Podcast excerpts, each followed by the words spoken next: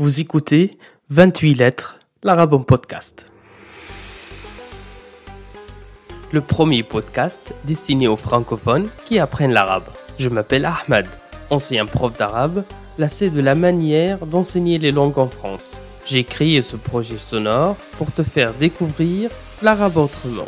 Entre anecdotes, conseils et stratégies, nous allons naviguer sur les eaux de ton apprentissage. Prêt à embarquer? Alors largons les amarres. Mais avant, si tu aimes ce podcast, n'hésite pas à le partager sur les réseaux sociaux. Tu peux aussi laisser une note et un commentaire sur Apple Podcast ou sur ta plateforme d'écoute si elle te le permet.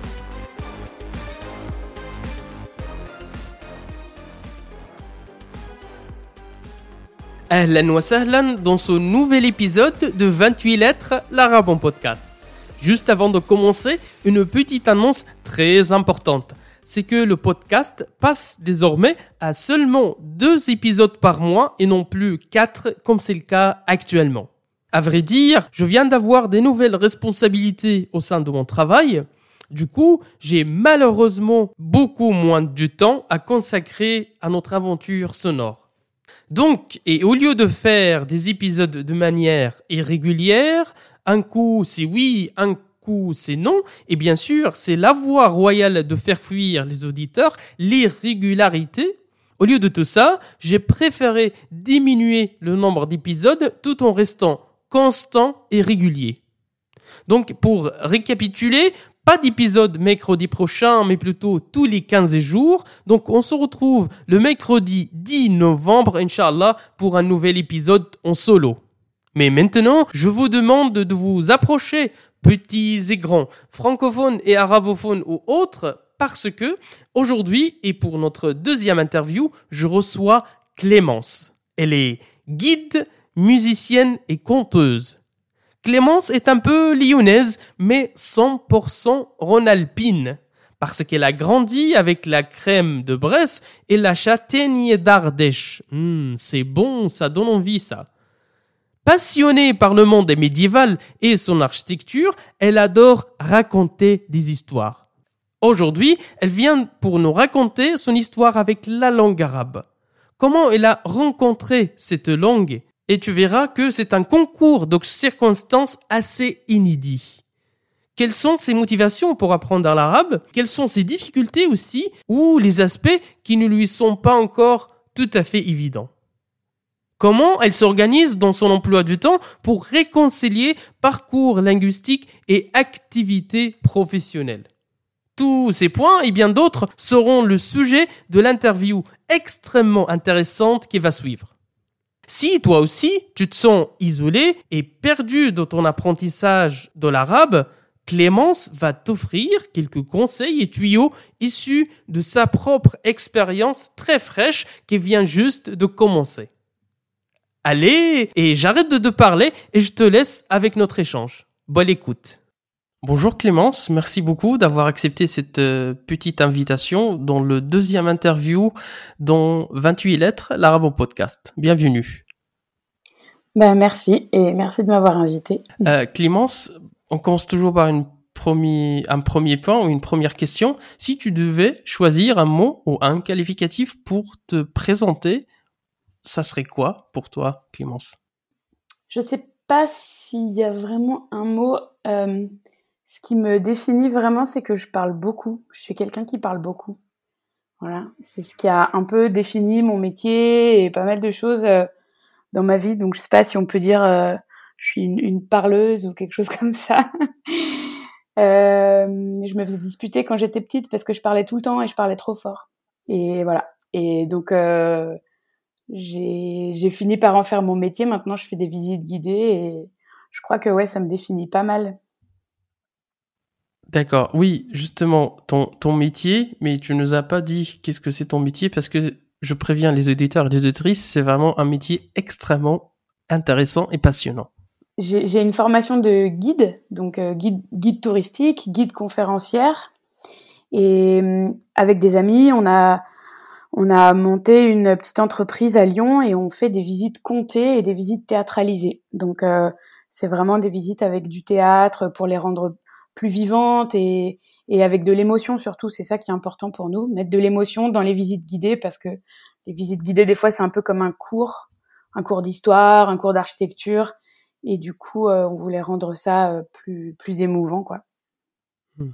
Euh, c'est-à-dire quoi, par exemple, toi avec tes, tes, associés, vous vous déguisez, vous mettez les accessoires, les habits de l'époque, ou comment ça se présente, par exemple? Parce que là, vraiment, on n'a pas vraiment une idée. ouais.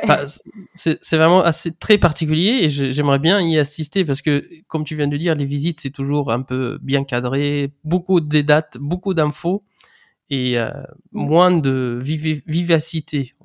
Ouais. Euh, alors ouais, tu es, le bienvenu. Si tu passes par Lyon, on va faire une visite. on fait donc on fait des visites théâtralisées et c'est vrai que la première chose à laquelle pensent les gens, c'est qu'on met un costume. Et en fait, nous, on n'a pas de costume. Euh, mais par contre, pendant la visite, on va jouer d'autres personnages on va faire ça et eh ben en, en, prenant une posture différente, une voix différente, une façon de parler différente et comme ça on devient un autre personnage juste par la posture, la voix, etc. Et, ça nous permet de euh, jouer différents personnages pendant la visite. Donc par exemple si on raconte euh, le vieux lion à la Renaissance, on peut donner un aperçu de ce qu'était le vieux lion à la Renaissance et on joue le rôle euh, d'une aubergiste, d'un d'un imprimeur un peu un peu bizarre, euh, d'une grande bourgeoise, d'une lavandière qui est plutôt une femme du peuple, et, et comme ça, ça donne un aperçu. Mais comme on n'a pas de costume, on peut jouer tous ces personnages différents. Hmm. Mais est-ce que ça, ça t'a demandé une formation en théâtre ou l'improvisation théâtrale ou tu le faisais comme ça, on va dire, un talent que tu as sans, sans étudier, sans avoir une formation? Alors au début, on l'a fait comme ça, sans formation. Je suis pas sûre d'avoir forcément le, talent pour ça. En tout cas, euh, avec mes collègues, on y va, on, on essaye, on ose, on n'a pas trop peur. Et, euh, et quand ça a commencé à marcher, on s'est formé. Euh, alors mes collègues, eux, ils ont déjà des formations en théâtre que moi j'ai pas. Eux, eux oui. Mais euh, depuis qu'on travaille ensemble, on se forme très souvent avec des comédiens et voilà selon les besoins, on a fait une petite formation marionnette parce que on fait des petits des petits moments de marionnette dans certaines visites parce que parce que Lyon c'est la ville de Guignol donc voilà. Euh, comme depuis l'année dernière, on travaille avec des masques mmh, mmh. pour le Covid. Et eh ben on a appris les techniques de, de la Commedia dell'arte qui est un, théâtre euh, italien de la Renaissance où tous les personnages étaient toujours masqués, donc il n'y avait pas d'expression du visage, et il n'y a mmh. que les expressions du corps qui permettent de traduire euh, donc on a travaillé avec un comédien qui est spécialiste et qui nous a aidés, voilà. D'accord, très bien. Et vous, puisque c'est au pluriel, vous faites ces, visites seulement en français ou, euh, enfin, pour les touristes locaux ou, dans d'autres langues? Alors, on fait majoritairement en français parce que ce sont des visites qui sont très thématiques et qui n'intéressent pas forcément des touristes étrangers. Euh, quand on fait une visite euh, du, du, quartier du Vieux-Lyon, on raconte juste ce qui s'est passé à une toute petite période. Et les gens ils ont envie d'en savoir beaucoup plus parce qu'ils connaissent pas la ville et que ils sont là que pour deux ou trois jours. Donc c'est pas des visites qui attirent beaucoup un public étranger. Et puis surtout dans l'équipe on est trois et il y a que moi qui parle des langues étrangères. Et euh, et, et aussi l'autre difficulté c'est que parler enfin apprendre à parler des langues euh, voilà ça se fait c'est bien c'est super mais jouer du théâtre ou faire du conte en langue étrangère, c'est encore une autre difficulté et ça demande beau. Enfin, moi, ça me, ça me demande énormément de travail. Très bien. Je, je, je sais que tu parles combien? T'es trilingue ou quatre, quatre langues étrangères? Combien? Alors, je, je parle, euh, on va dire, euh, bien. En tout cas, euh, je, je suis pas bilingue, mais suffisamment couramment anglais et espagnol et je me débrouille en italien.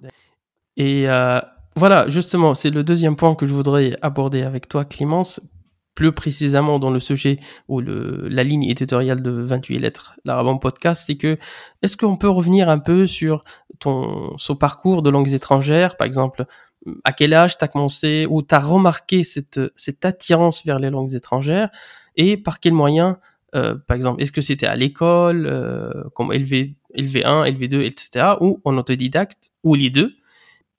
Et est-ce que tu es par exemple parti en Espagne ou en Italie ou en Grande-Bretagne pour euh, renforcer ton, ton niveau ou euh, c'est comme ça depuis chez toi, par exemple avec les films et les séries? Nous donner un peu plus de détails.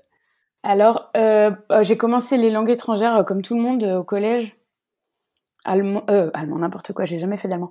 Anglais, anglais LV1 en sixième, espagnol LV2 en quatrième, italien LV3 en seconde. En fait, j'avais la chance d'avoir une certaine facilité pour les langues. En général, je travaillais pas beaucoup et je, mémorisais assez bien et j'y arrivais assez bien. Euh, donc, euh, je pense que c'est un peu la nature humaine. Quand il y a quelque chose qui est facile, on a tendance à faire ça. et, comme c'était facile pour moi, voilà. Après, c'est quelque chose que j'aime beaucoup. Et, j'ai des parents qui sont aussi euh, partis à l'étranger dans leur vie, qui parlent d'autres langues aussi un peu. Donc, en fait, c'était aussi quelque chose. On a été un peu éduqués pour ça, je pense, dans ma famille. Et, euh, et j'ai eu la chance de partir euh, quand j'avais 17 ans, donc juste après le bac, un an au Mexique. Et c'est là que j'ai vraiment perfectionné l'espagnol. J'ai vécu un an dans une famille d'accueil et j'allais au lycée et c'est une, une association qui s'appelle AFS, qui est une association qui a pour but de promouvoir la paix dans le monde.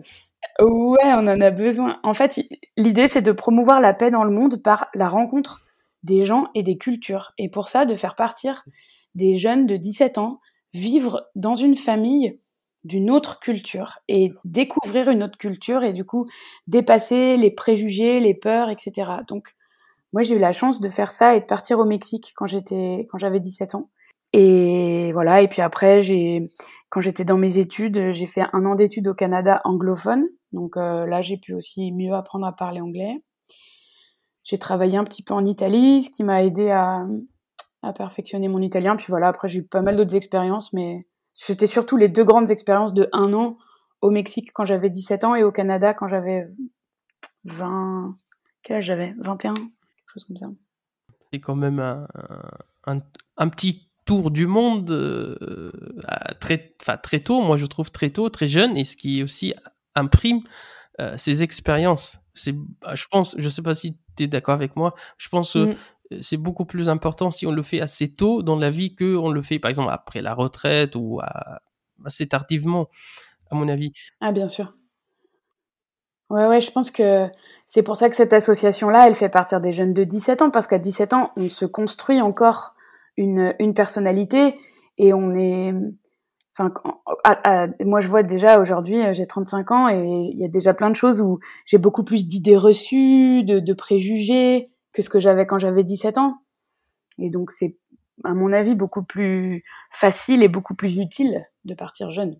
Alors, après euh, ce, parcours assez impressionnant de, langues étrangères, que ce soit à l'école ou euh, par les six jours linguistiques, est-ce que de manière générale, pourquoi, à ton avis, on est assez mauvais, j'ai pas envie de dire un, qualificatif assez décevant, mais pourquoi le système éducatif ne propose pas un apprentissage de langues étrangères de manière générale en France assez solide?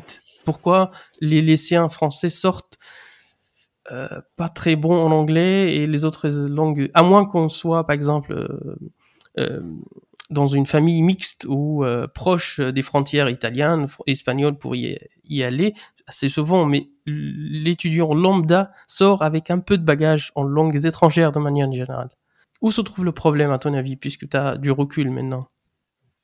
Ouais, je, suis assez d'accord avec ça. Euh, après, je, je, veux pas trop euh, incriminer les, professeurs de langue qui font aussi de leur mieux. Enfin, j'ai aussi eu des super profs, euh, donc voilà. Mais comment dire, c'est quelque chose qui est très personnel.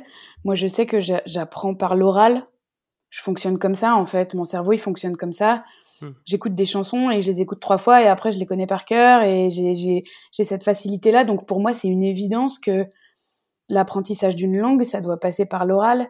Et j'ai bien vu comment en étant au Mexique hmm. euh, j'ai appris beaucoup plus en un mois là-bas que en euh, cinq ans à l'école. Bon, après évidemment, on est immergé dedans, on, parle que en espagnol avec les gens là-bas. C'est évidemment c'est plus simple, mais surtout c'est que de l'oral. Il y a quasiment jamais d'écrit et moi je, sais que je fonctionnais comme ça. J'entendais et après j'essayais de d'imiter les gens et de répéter euh, les intonations, les expressions, les tournures de phrases. Et c'est comme ça que ça rentre. Et il me semble que quand même à l'école, déjà tout est écrit. On parle pas, on n'ose pas parler, on a honte, on a peur parce qu'il y a, y a cette espèce de truc où on se sent jugé. Alors ça, je pense que c'est pas le système éducatif français, c'est peut-être juste euh, le collège et l'adolescence. J'en sais rien. Euh, mais euh, mais du coup, comme on, on parle pas, pour moi, si ça passe pas par l'oral et par l'écoute, ça ça marche pas quoi. Juste l'écrit, c'est trop abstrait. Mais bon, ça c'est ma façon d'apprendre à moi, donc je sais pas si c'est forcément comme ça pour tout le monde. Donc, à ton avis, il faut privilégier, toujours dans l'école, ou même à l'université, euh, qui était mon ancien métier, privilégier le temps de l'oral sur le temps de la grammaire, par exemple, ou les devoirs, ou écrits, ou les dissertations, ou l'écriture, ou les di dictées, pardon, tout ça, les mettre dans une phase, on va dire, postérieure. Commencer et s'axer beaucoup, beaucoup sur l'oral. Ah ouais, ouais. En fait, euh, moi, je me dis, quand on est en sixième et qu'on apprend l'anglais, on devrait même pas faire de grammaire, quoi.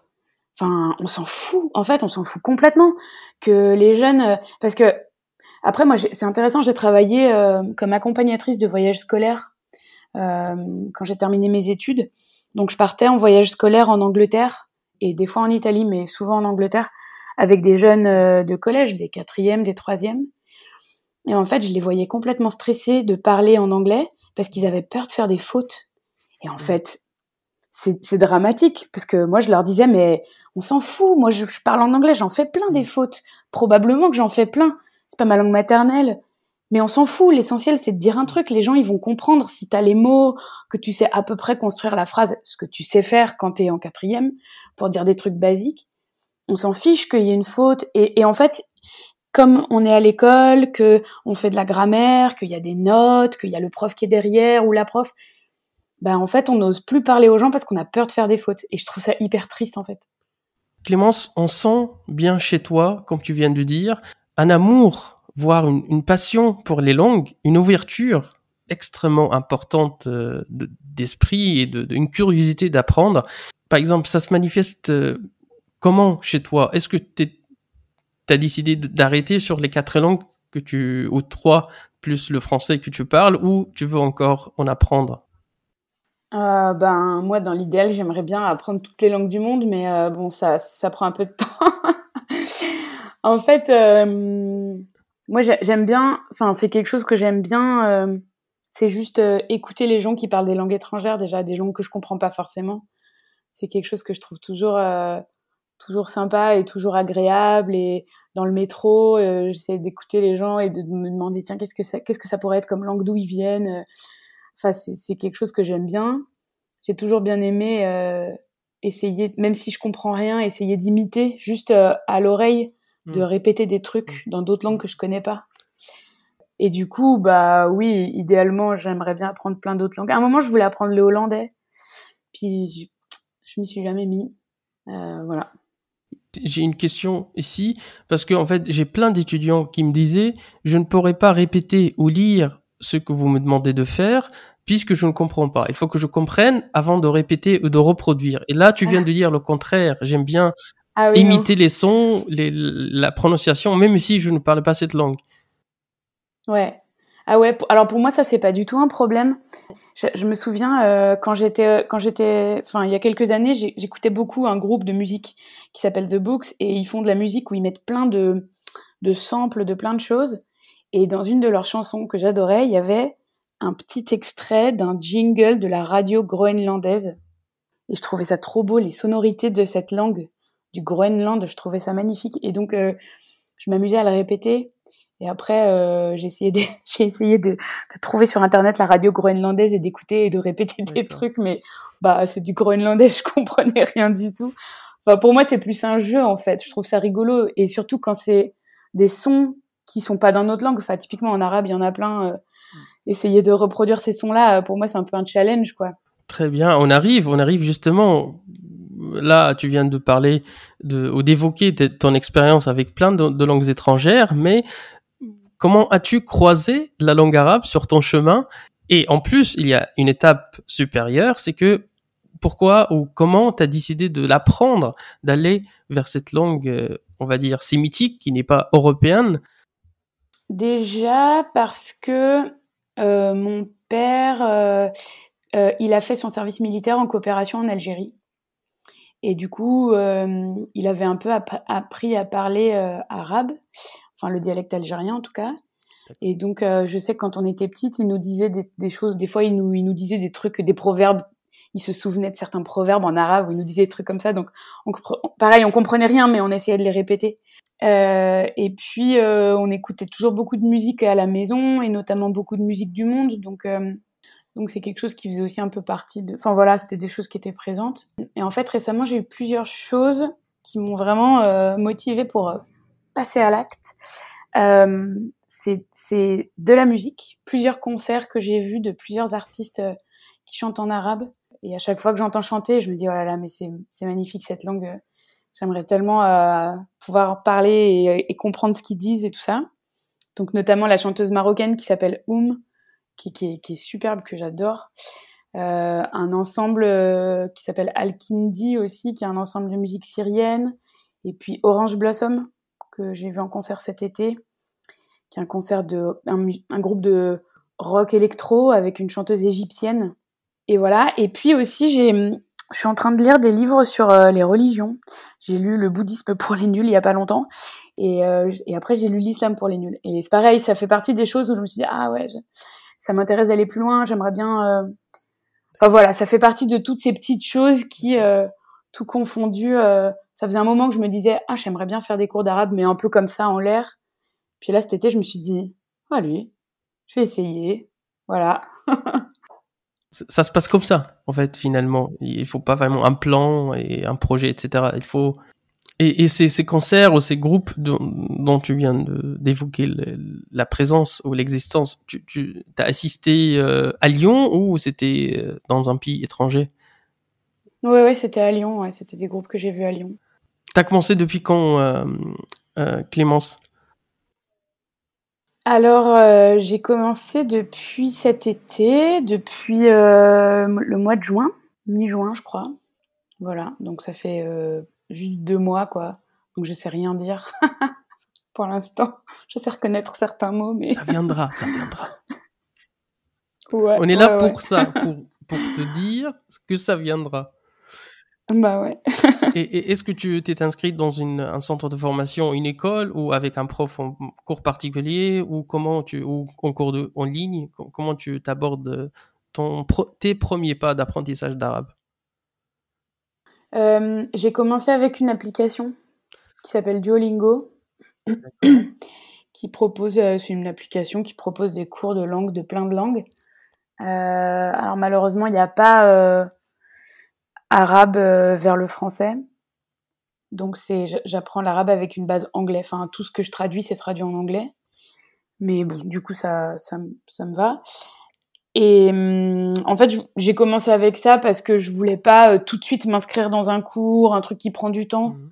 juste pour voir si j'accroche, si ça me plaît, si j'ai envie d'aller plus loin. C'était un peu une première euh, première approche.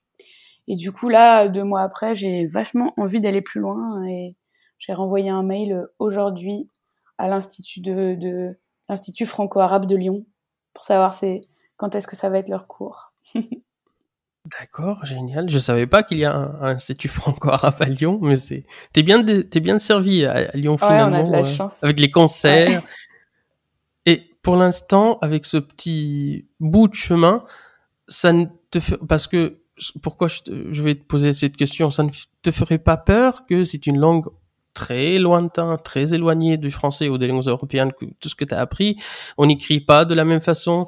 Les sons, la prononciation que tu viens d'évoquer, tout ça, ça ne te ferait pas peur ou freiner peut-être ta motivation ou tes motivations qu'on sent là, d'après tout ce que tu viens de dire? Ou au contraire, ça te donne encore envie de, de continuer? En fait, c'est assez... C'est plutôt stimulant que la langue soit vraiment différente. Euh, j'ai appris des langues euh, européenne qui était assez proche du français, même si bien sûr il y a toujours des sonorités qu'on n'utilise pas tout à fait en français, mais c'est minime. Et puis c'est des langues aussi qu'on a l'habitude d'entendre. J'avais plutôt envie d'apprendre une langue vraiment différente. C'est d'ailleurs un peu pour ça au début que je voulais apprendre le hollandais, même si ça reste une langue proche euh, de l'anglais et européenne.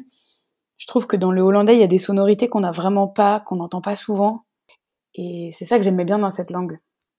Et du coup, dans l'arabe, c'est ça, c'est vraiment, c'est très différent. Et, je, ouais, je, trouve que c'est plutôt un beau challenge. C'est ça, l'esprit qu'il faut. Là, là, là, par exemple, comment, concernant l'organisation, comment tu fais pour, par exemple, consacrer une heure ou deux par jour ou un peu plus, un peu moins ou par semaine Je sais pas comment ça fonctionne ton planning de, de travail et de familial pour justement euh, ne pas décaler le travail d'aujourd'hui pour demain, etc. et ne pas avancer. Comment tu organises ou te, réconcilies ta vie familiale et professionnelle et l'apprentissage d'une ou plusieurs langues, en l'occurrence l'arabe? Alors pour l'instant c'est assez facile parce que sur l'application c'est des tout petits modules qui durent 5 minutes donc euh, donc c'est très simple c'est facile de trouver 5 minutes pour euh, prendre son téléphone faire les exercices je les fais souvent dans le métro quand je, quand je vais travailler ou quand je vais quelque part. Quand je suis dans le métro ou dans le bus, j'en profite. Et si je prends pas le métro ou le bus de la journée, euh, je le fais au petit-déj le matin ou voilà, dans des moments comme ça. c'est assez facile. Après, je sais que c'est assez facile pour moi aussi parce que j'ai pas d'enfants et que j'ai forcément beaucoup plus de temps libre. Si je prends des cours euh, avec un prof et qu'il y a plus de travail, je, je sais pas. Ça fait partie des décisions, enfin des, des choses qui vont influencer la décision si je m'inscris à des cours ou pas. Même si j'en ai très envie, s'il y a vraiment beaucoup de travail et que c'est un trop, un investissement trop lourd, peut-être que j'irai pas, je sais pas. Pour finir avec un dernier point, à, ton avis, après tout ce que tu viens de raconter et ton contact, j'ai envie de dire, ton contact, ta rencontre avec les langues étrangères très jeune, à 15 ans, 17 ans, à ton avis, si, est-ce que tu es déjà d'accord avec cette, cette proposition ou pas? Est-ce que est-il pertinent d'apprendre l'arabe aujourd'hui en 2021 avec tous les préjugés, tous les stéréotypes, toutes les idées reçues sur cette langue et cette civilisation? Est-ce que c'est une langue que tu penses sera demandée dans le marché du travail, indépendamment même de l'aspect culturel, ou, ou, c'est vraiment il y a d'autres langues euh, qui sont un peu plus de poids aujourd'hui? Alors déjà, euh, pour répondre brièvement sur la question du marché du travail et tout ça, là, en vrai, j'en ai pas la moindre idée parce que parce que je, je, travaille dans un milieu très particulier. Nous, on est dans un dans un milieu où soit il y a on sait qu'il y a un certain nombre de touristes qui arrivent dans une certaine langue et c'est utile pour nous d'apprendre cette langue, soit pas en fait. Donc euh, voilà, dans le milieu du travail, je saurais pas trop répondre. Après, sur la question des préjugés, je pense que effectivement, il y a tellement de, de préjugés et euh, n'ayons pas peur des mots, de racisme, de xénophobie, d'islamophobie même, même si l'arabe n'est pas toujours lié à l'islam, mais voilà. Euh, ça, ça fait que c'est pour moi d'autant plus important d'apprendre l'arabe, justement. Que c'est bien ça que m'a appris euh, cette association AFS avec qui j'ai voyagé quand j'avais 17 ans. C'est que pour euh, pour, euh, pour pouvoir faire la paix dans le monde et faire la paix avec les autres, il faut aller vers les autres et il faut les rencontrer et il faut découvrir leur culture. Et du coup, euh, c'est apprendre une langue, c'est une façon de découvrir une autre culture et de, et de rencontrer d'autres personnes et de, et, de, et de se rendre compte que ces gens-là sont des gens normaux et qu'ils sont comme nous en fait. voilà, ça, ça paraît tellement bête de dire ça en fait, mais bon, il faut se le dire malheureusement. Et, donc euh, oui, je pense que je pense que c'est d'autant plus important d'apprendre une langue comme l'arabe pour euh, pour justement essayer de déconstruire tous ces préjugés et et voilà montrer aux gens euh, qui pourraient en avoir peur que non, c'est pas parce que je vais prendre des cours d'arabe que je vais devenir une fanatique islamiste. voilà. Euh, non, c'est vraiment, on peut pas avoir mieux comme mot de la fin, Clémence, parce que c'est ça, en fait, euh, si tu écoutes un peu euh, le podcast. C'est ça l'objectif un peu, euh, bien sûr pousser les francophones dans le monde entier qui sont curieux et qui pour apprendre l'arabe, qui savent pas comment s'y prendre, mais aussi, mais aussi déconstruire les idées reçues sur cette langue et notamment parce que dans le monde arabe, j'espère que ça serait ton prochain voyage. Ils ont deux bras, deux jambes et une tête. Ils sont pas si différents. Peut-être ils s'habillent pas de, de, la même manière, l'aspect culinaire, mais bien sûr, comme tu viens de dire, chaque pays, mm. comme toi au Mexique, tu as découvert certainement beaucoup de choses. Juste avant de finir, tu as un podcast, euh, Clémence. Est-ce que, tu, est-ce que tu peux juste, en deux phrases, tu nous, nous, nous présentes ton podcast? Dont on mettra bien sûr le lien en description aussi pour découvrir Lyon à travers les contes de Clémence et ses amis. Voilà, c'est un podcast qu'on a lancé avec mes deux associés euh, au début du confinement l'année dernière, au printemps, pour garder un lien avec notre public. C'est un podcast qui s'appelle Histoire et gognandise lyonnaise. Gognandise, c'est aussi une autre langue, c'est du lyonnais. Voilà. c'est une langue étrangère qu'il faut apprendre aussi. Gognandise, en, en parler lyonnais, ça veut dire euh, des petites histoires drôles ou des blagues. Et donc c'est un podcast où chaque jour pendant le confinement, on postait une petite histoire, une légende lyonnaise, une histoire à propos d'un bâtiment, d'un personnage célèbre, euh, d'un événement qui s'est passé à Lyon, voilà. Euh, donc euh, on a fait ça pendant tout le confinement de printemps et puis une deuxième saison pendant tout le confinement de l'automne à partir de novembre. Donc il y a 101 épisodes car nous avons été confinés 101 jours. Un tiers de l'année, c'est énorme. Ouais. Voilà. Par exemple, maintenant, vous, vous avez repris le podcast ou vous attendez le troisième confinement? Donc, on espère qu'on va pas avoir besoin de faire une troisième saison parce qu'il n'y aura pas de nouveau confinement.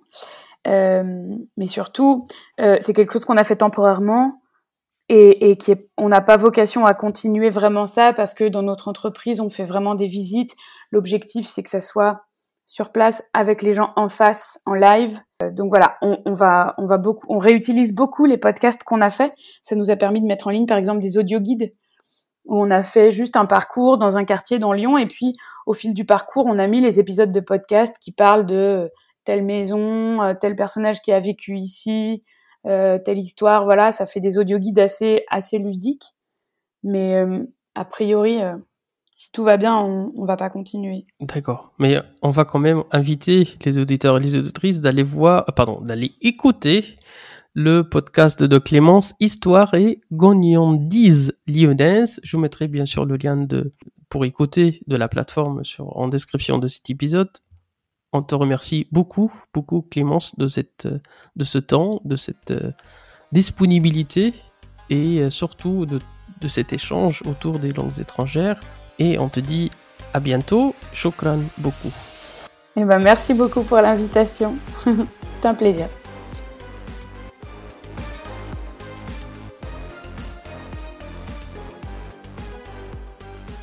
Merci de ne pas avoir quitté le navire en pleine mer. J'espère que tu es maintenant arrivé à bon port. Si cet épisode t'a plu, n'hésite pas à venir en discuter sur mon compte Instagram 28.lettres ou sur la page Facebook du podcast. T'as le lien en description. Si tu veux me soutenir gratuitement, une note et un commentaire sur Apple Podcast, ça ne te prend qu'une minute et ça m'aide énormément. À très vite sur Instagram, sinon à mercredi prochain.